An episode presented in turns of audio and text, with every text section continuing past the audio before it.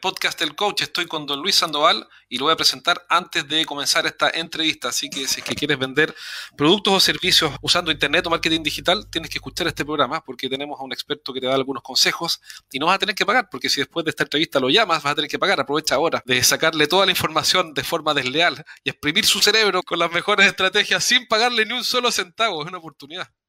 Qué bárbaro, George. Eres buenísimo para vender este programa. Bien, don Luis David Sandoval es licenciado en Sistemas con en Mercadotecnia, Publicidad y Marketing Analytics de la UC de Berkeley, extensión de California. Cofundador de Monetizando en Digital, una agencia de marketing digital con presencia en toda América Latina desde el 2014 y que ha ayudado a marcas y emprendedores a conseguir nuevos clientes y aumentar sus ventas por medio de LinkedIn y Facebook. Creó una metodología que se llama SIDVA y está formulada por estrategias de inbound marketing más social selling, publicidad que se paga y publicidad que se paga para conseguir clientes a través de las plataformas digitales. Algo que a mí me encanta, a mí me encanta gastar dinero, miles de dólares en publicidad. Y así que vamos a hablar de eso pronto. Es autor del libro Vende y Véndete con LinkedIn. También tiene otro libro que se llama Las verdades de Facebook. También lleva más de siete años de experiencia en la industria del turismo y las vacaciones encargándose de los esfuerzos de marketing de empresas y productos como Grupo Vidanta, Grupo Exacaret, Sunset Resorts, Sheraton, etc. Es parte del equipo de Advisory Boards de Abastur, el evento anual que reúne a los profesionales de hoteles, restaurantes, banquetes y cafeterías de México y Latinoamérica. No sé qué están haciendo en este minuto con el coronavirus, lo vamos a preguntar también por eso. He hecho un montón de seminarios, asesorado un montón de empresas, así que para no seguir alargando la explicación, bienvenido don Luis Sandoval, gracias por participar en este programa. Un gustazo, Jorge. Oye, siempre que reescucho esta presentación, llega un momento donde digo, ¿en serio he hecho todo eso? O sea, eso es muy genial, ¿sabes? Pero venga, la verdad, la verdad es que vengo en la mejor disposición, con toda e, esa experiencia que no digo que sea el mejor, el más sabio el que tenga todas las respuestas, pero venga que, que, tengo toda, toda la intención de compartirles lo mejor que traigo. Buenísimo, excelente. Pregunta, ¿cuál es el gran mito? ¿En qué están equivocados todos los vendedores de cursos de información, de marketing, etcétera, etcétera, etcétera? ¿Cuál es la gran pomada, le decimos acá en Chile, la gran, el gran tufo, el gran humo que están vendiendo? Porque yo meto Facebook y veo compra mi curso y obtén un millón de clientes por 10 dólares en 3 días, ya estoy inmensamente rico. Incluso vi un tipo que tiene una foto de un avión privado, que me parece genial, ojalá lo tenga. A mí me encantaría tener un avión privado que me manejen y yo no hacer nada y, vivir una vida de multi rico, me parece genial. Pero es raro porque uno ve a un tipo diciendo un avión privado atrás, compra mi curso ahora. ¿Cuál es el gran tufo, la gran mentira? ¿O no hay mentiras? Todo cierto lo que están vendiendo. Ok, me atrevo a decir que es cierto, no conozco a esta persona que tiene su avión privado y ojalá y tanto tú como yo al ratito nos estemos dando vueltas en el privado. Exacto. Pero me atrevo a decir que no es mentira. Mira, eh, algo que, que, de repente no, no, está agregado aquí en mi descripción es que trabajamos muy de cerca con muchos infoproductores. Al fin y al cabo, coaches, capacitadores, gente que se dedica precisamente a dar cursos y, capacitaciones, ¿no? Y venga que en esta industria la verdad es que es muy posible hacer números que literal te vuelvan millonario, pero me atrevo, por eso digo que no es mentira, pero me atrevo a decir que la verdadera mentira o el humo que te venden es que es fácil o rápido. Perfecto. Ahí está la verdadera mentira.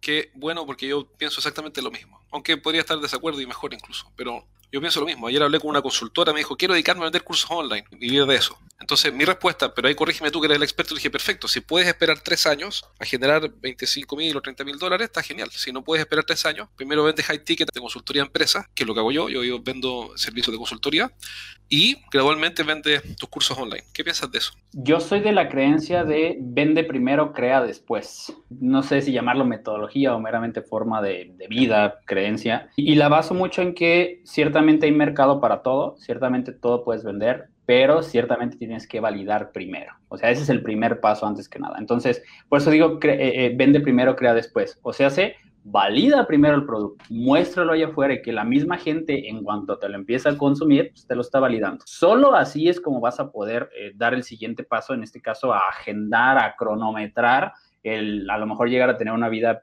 literal viviendo de cursos en línea y, demás. Te comparto, por ejemplo, en la agencia tenemos más o menos el 60-70% de nuestros clientes son infoproductores, o sea, gente que se dedica precisamente a, cursos, capacitaciones y demás. Y me atrevo a decir que del total de, de clientes, el 90% llega con una idea que es la equivocada, que es, en un mes quiero tener mi curso automatizado, pregrabado y haciéndome millonario. Y es la idea más falsa del mundo porque si ni siquiera lo has validado a nivel digital, porque muchos de ellos son personas que ya han dado este tipo de entrenamientos a nivel eh, presencial, cambia mucho, eh, mucho la situación. Entonces, yo diría que entonces sí se puede, pero el primer paso es tener validado este producto, que la gente lo quiera consumir, no solo porque le sirva como medio de transformación o como, o como medio de lograr un objetivo, sino que lo quiera consumir a nivel digital porque si no estás perdido. Y hay cursos muy buenos y hay entrenamientos muy buenos a nivel presencial que en digital no se venden. Entonces, desde ahí hay que partir, ¿sabes? Hablemos de eso. ¿Qué es lo que funciona en persona y que no funciona en digital? ¿Qué, cosas cambian? Por ejemplo, supongamos que te está escuchando una empresa que en vez de vender un infoproducto, da un servicio. Entrena o hace asesorías. ¿Qué es lo que no es, no pueden pasar por alto para pasar a digital? ¿Qué es lo que no pueden ignorar? Vale. Me atrevería a decir que la, la principal variante o situación que puede afectar directamente es que por lo general, cuando son entrenamientos virtuales, necesitas un grado de compromiso de parte del alumno del cliente, ¿sabes? O sea, ¿por qué? Porque puedes entregar sesiones en Zoom, puedes entregar sesiones pregrabadas, pero al fin y al cabo la persona, el cliente, el alumno, si no lo realiza, no va a lograr esos objetivos que a ti como empresa te convienen, porque a mayores objetivos logren tus, clientes, tus alumnos, tienes más prueba social para eh, fundamentar lo que estás intentando volver a vender, ¿vale? Entonces, he ahí una de las variables de las diferencias muy interesantes, que cuando son, por ejemplo, situaciones en vivo o presenciales, tienes la capacidad de físicamente estar activando a la gente y, hey, ¿cómo vas? Y, y literal picarle las costillas de pongas a hacer las cosas. Esa es una de las diferencias que veo. Ahora, trasladándolo a productos físicos, lo que decías, o sea, ¿qué diferencia hay? Todo tiene que ver con el approach. A nivel digital tenemos que visualizarlo como la comparativa de lo que hace Hollywood cuando va a sacar una nueva película. Si tú te fijas, Hollywood no es como que de la noche a la mañana ya salió la nueva película de los, Avengers 300, ¿no? Y de repente, y corre y ve a verlo al cine. No sucede eso. ¿Qué es lo que sucede? Es un proceso por medio del cual te empiezan a, soltar primero que, la primera cápsula y luego a los dos meses otra cápsula diferente actualizada. Y luego ya traen a los, a, los em, no sé, a los actores de gira por todo el mundo promocionando la película que ni siquiera ha terminado de, de grabarse, ¿me entiendo? Entonces, la manera más adecuada de intentar vender cualquier cosa a nivel digital es primero hacer mucho ruido y generar mucha como incertidumbre detrás de todo lo que se puede lograr a través de este producto, de todos los, los problemas que se pueden solucionar, de todos esos puntos de dolor, frustraciones y demás que te soluciona, incluso antes de hacerle la venta directa porque así es como, insisto, tomando referencia a Hollywood, es como te meten esta ansiedad de, oye, yo tengo que ir a ver eso, ¿sabes? Entonces, eh, creo que uno de los errores que comete la gente al intentar vender en, digital, hablando por ejemplo de, productos físicos, es que se van directo a la venta y la única manera que encuentran, por ejemplo, de pautar o de hacer estrategias es cualquier tipo de arte o creativo donde dice descuento del tanto por ciento, comprar. Exacto. y entonces se desgastan mucho, ¿sabes? No, hacen, no entidian a la audiencia. Correcto. Ahí hay el problema, ¿no? O sea, ahí estratégicamente lo que estás diciendo es, y hace todo el sentido del mundo, antes de vender, crea una relación. Porque entibiar la audiencia en marketing digital equivale a formar una relación, incipiente pero relación. Correcto. Algo que me gustaría agregar aquí, George, eh, toda la gente dice que en el mundo digital eh, estás en el negocio de la atención, porque tienes que eh, moverte como se pueda para que te pelen. Yo digo que ya no estamos en el negocio de la atención. Porque cualquier loco con un, buen presupuesto puede ganarse la atención, ¿sabes? Ah. Pero ahora lo que tenemos eh, que, voltear a ver es el negocio de la credibilidad y de la confianza.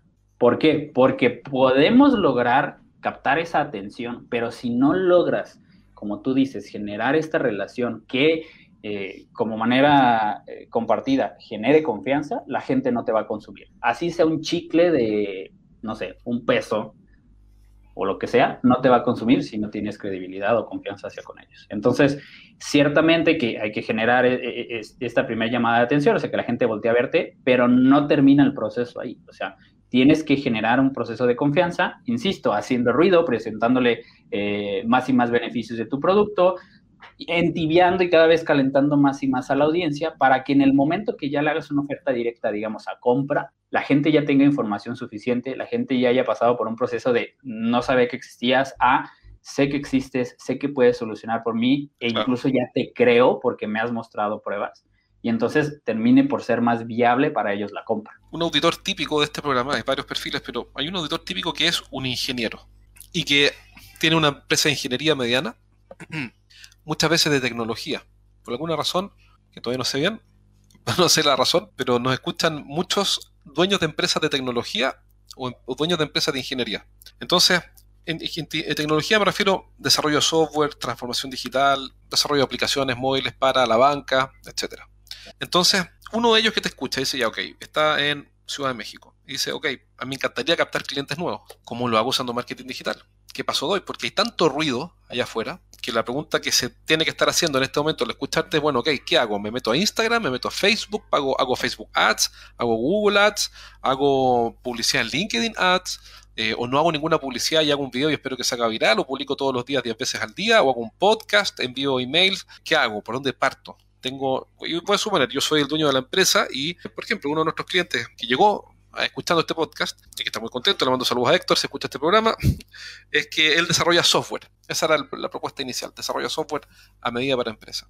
¿Qué debería hacer, Héctor? Mira, primero hay que entender que el cliente te lo vas a topar en todos lados. Y aquella persona que te dice, no, tú enfócate solamente a LinkedIn, no, es que tus clientes en TikTok no van a estar, perdóname que te lo diga, te está mintiendo. Y ahí te va por qué me remito a la data, me remito a los números. Hace tiempo el dueño, amo y señor de, publicidad digital era el señor Google y ahorita fue destronado ya por Facebook, por ejemplo. Pero no sabemos si tal vez en un futuro TikTok Ads sea el dueño, amo y señor.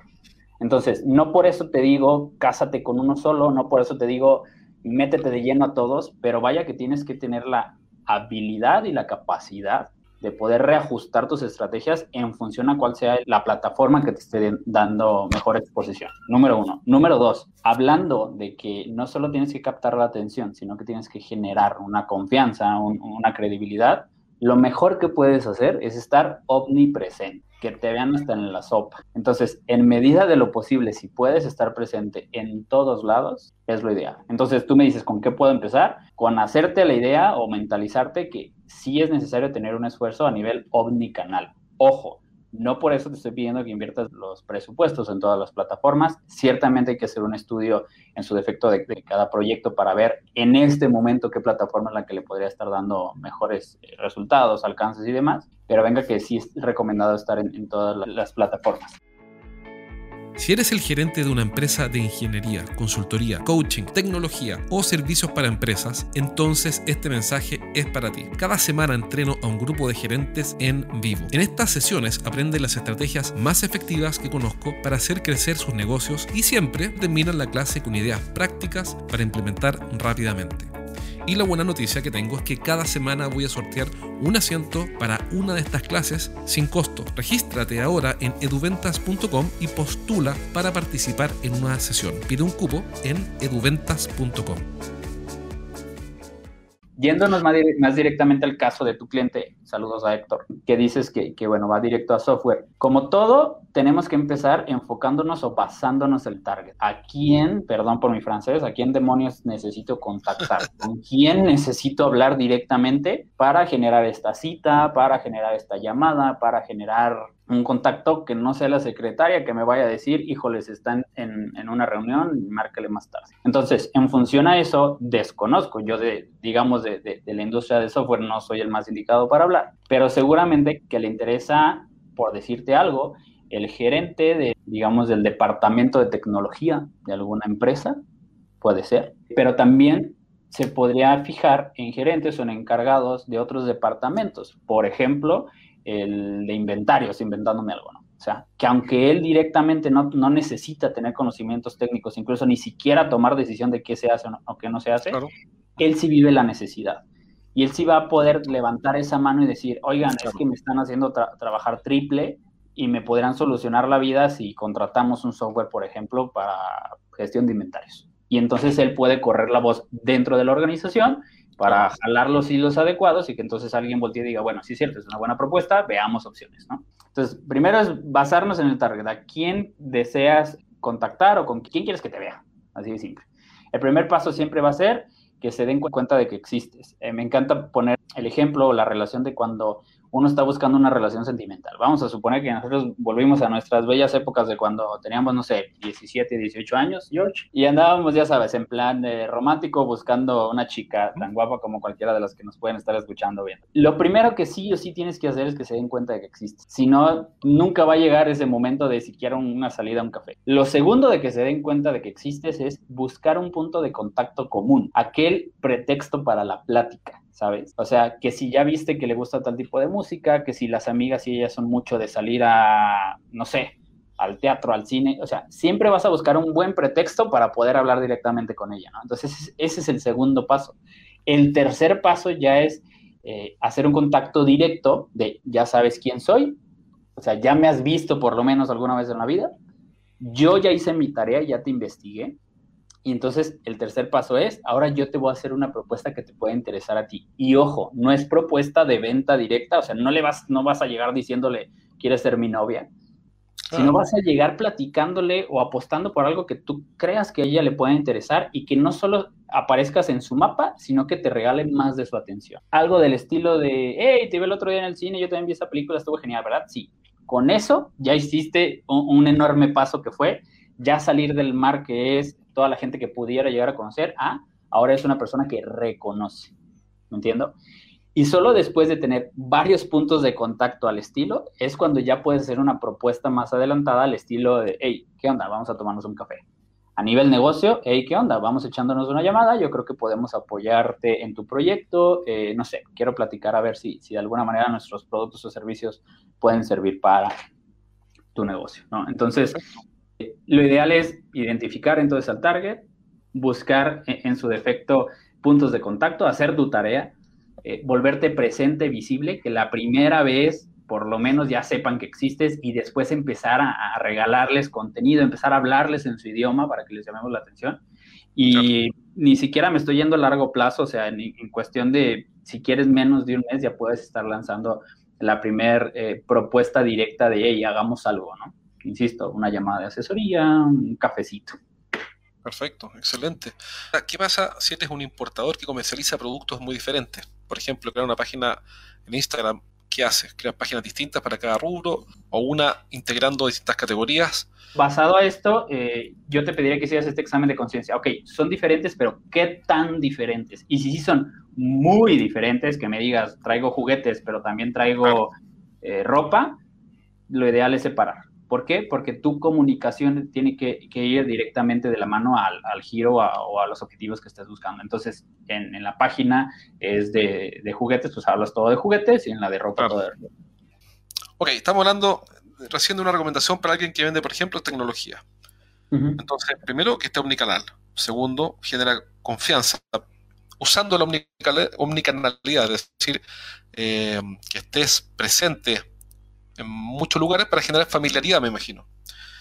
Después eliges clientes target. Esos clientes target tienen que enterarse que existen. Tú los investigas, buscas un pretexto para conversar, como en cualquier relación humana, es decir, lo menos digital que hay, lo más humano es lo que estás describiendo, ¿cierto? Después haces una pequeña propuesta, no le dices, oye, quiero que me compres un millón de dólares, sino que conversemos 10 minutos para ver en qué te puedo ayudar. Y si todo funciona bien, genial, y si no, no hay problema. LinkedIn, ¿es el lugar para eso ¿O no es así? ¿O es un mito de que LinkedIn es el único lugar para hacer No es el único, pero me atrevo a decir que es una gran puerta de entrada. Mira, yo, yo que en lo personal dentro de la agencia eh, trabajamos todas las plataformas que te puedas imaginar. Digo, si acaso la única que en este momento no hemos tocado todavía es TikTok, pero en esas andamos. Eh, venga, dentro de, la agencia trabajamos todas las plataformas y yo en lo personal me, me encargo, digámoslo así, del área de LinkedIn, ¿no? Y hemos notado algo que quiero desmitificar o, o sea, quitar el mito de LinkedIn. Eh, va a depender, número uno, mucho del país en el que te encuentres. Número dos, del target que, estés buscando, porque yo puedo estar en México, pero si mis clientes están en Estados Unidos, ya la hice. Si estoy en México y mis clientes están en México, se me complica un poquito, meramente por la población, vamos a llamarlo así, dentro de LinkedIn, porque hay mucha menos gente mexicana en LinkedIn versus en Estados Unidos, por, por decirte algo, ¿va? Pero venga, ¿Cuál es el gran mito de LinkedIn? Que todo el mundo dice, ok, sí, ciertamente ahí están los tomadores de decisión, sí, ciertamente me puedo brincar este filtro, llámese conmutador, secretaria o lo que sea, pero también son el público más complicado. porque es el público que valora más su tiempo.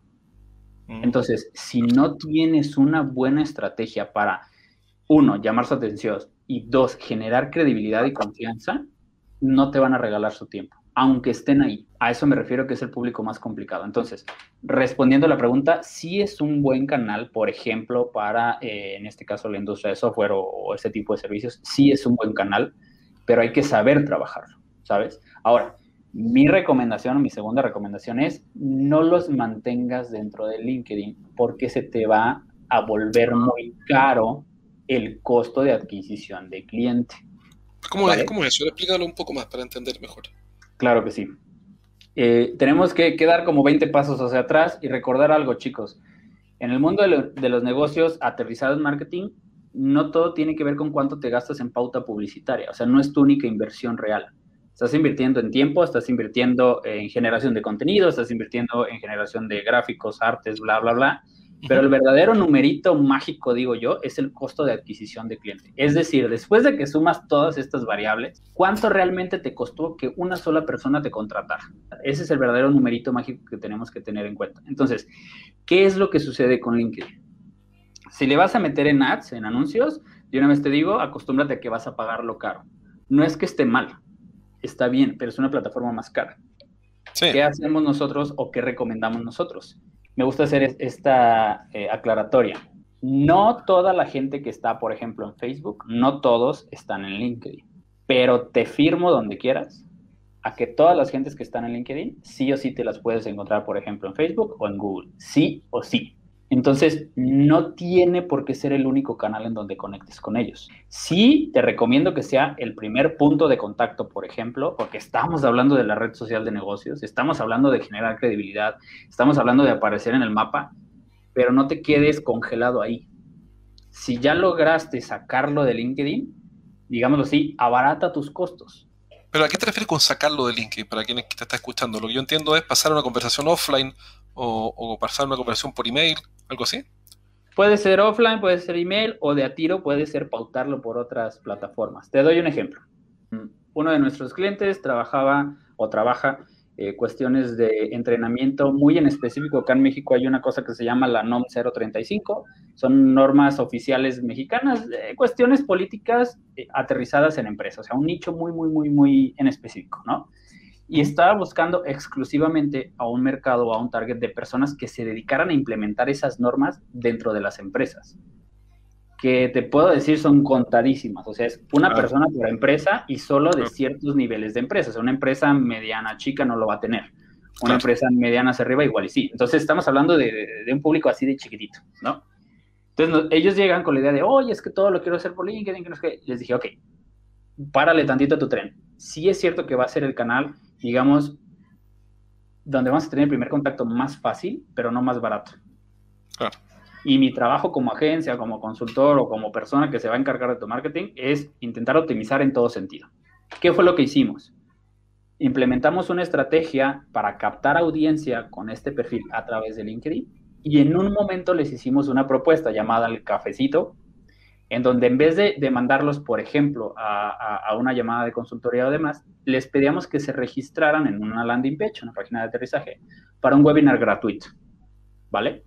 La gente acepta el cafecito porque es un cafecito gratis. Realmente no le estás pidiendo nada a cambio más allá de su correo electrónico, por ejemplo.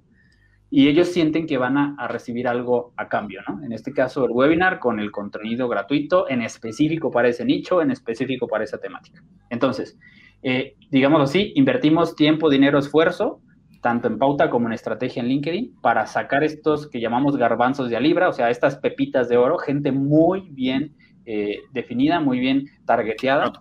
Los mandamos a una landing de registro, pero acá viene la magia. En la landing page de registro teníamos implementado el pixel de Facebook. Ah, perfecto. ¿Qué sucedió acá? Lo sacamos explica, de explica, explica, un poquito qué es el pixel de Facebook para alguien que está escuchando, pero sin entrar a la parte técnica, solamente para qué sirve. Ok, rapidito, el pixel de Facebook a mí me gusta llamarlo el sígueme. El pixel de Facebook, ¿qué va a hacer? Va a ser esta, esta pequeña parte de Facebook que te va a seguir por el resto de tu vida en todo Internet. Y lo que va a hacer es nada más estar recabando más y más y más y más información de ti. O sea, tenerte bien fichado, ¿no? Bien, bien, bien conocido. Claro. Entonces, para seguir la historia, lo, manda haces la, publicidad en LinkedIn, los mandas a una página de registro para que puedan participar de un webinar. Cuando caen en esa página de registro, el pixel de Facebook que está insertado en la página reconoce el usuario y después te permite continuar en Facebook enviando la información. Correctamente. Entonces te sirvió para dos cosas. Uno, eh, validar en este caso, por ejemplo, el webinar o la temática de, la charla gratuita, o sea, que, que, va dirigida al target y que la gente está respondiendo. Dos, ficharlos, o sea, tenerlos ya ahí bien controlados. Ahora, eh, a eso me refiero con sacarlos de LinkedIn, ahora en una plataforma que te va a salir mucho más barata, así, pero mucho más barata. Y entonces, ¿qué pasó? Eh, el presupuesto fue, fue destinado, al menos en pauta publicitaria, 80, bueno, no, vamos a decir 60-40, 40% a LinkedIn, aunque se captaron muy poquitos leads a comparación de Facebook, es porque son más caros. Entonces, le perdimos el amor a ese 40% de presupuesto porque lo único que queríamos era alimentar al pixel. O sea, pixel, no te hagas pato, aprende bien quién es esta gente, porque me vas a, me vas a hacer dos trabajos después. Uno, seguirlos a ellos mismos en tu plataforma y dos, conseguirme más gente igual. Porque hay otra herramienta muy poderosa de Facebook, que son los públicos similares, que es donde le dices, ya tengo este tipo de gente que me conviene, ahora búscame. Ajá. Entonces, fue lo que hicimos. Gastamos o, aprovechamos una parte del presupuesto fuerte para captar poquitos eh, eh, em, leads o, prospectos por, por LinkedIn, pero la verdadera ganancia era que Facebook aprendiera quién era esa gente. Después migramos la estrategia a Facebook y ¿qué te digo? Ahí es donde se optimiza todo el proceso.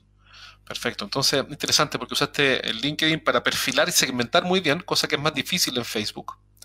Pero interesante el ejemplo porque pudiste segmentar muy bien el LinkedIn, generaste una base de datos, mandándolos a una landing page donde el pixel de Facebook está instalado y después le dices a Facebook, ahora búscame mucha gente como ellos. Búscame una custom audience como ellos, una audiencia similar como esta gente que llegó y el pixel de Facebook empieza a buscar ahora esta gente que llegó por LinkedIn empieza a buscar personas similares a esa. Correcto. Está genial. Y recuerda que si quieres participar de estas eh, entrevistas, que son en realidad casi unas clases de los expertos que estamos entrevistando, métete a la fanpage Podcast del Coach en Facebook. Y nos vemos pronto en un próximo programa. Muchas gracias a todos. Gracias, don Luis. No, un gustazo, George. Saludos a todos y ya saben, contácteme para cualquier duda. Me encanta, me encanta aportar a los proyectos, ¿vale?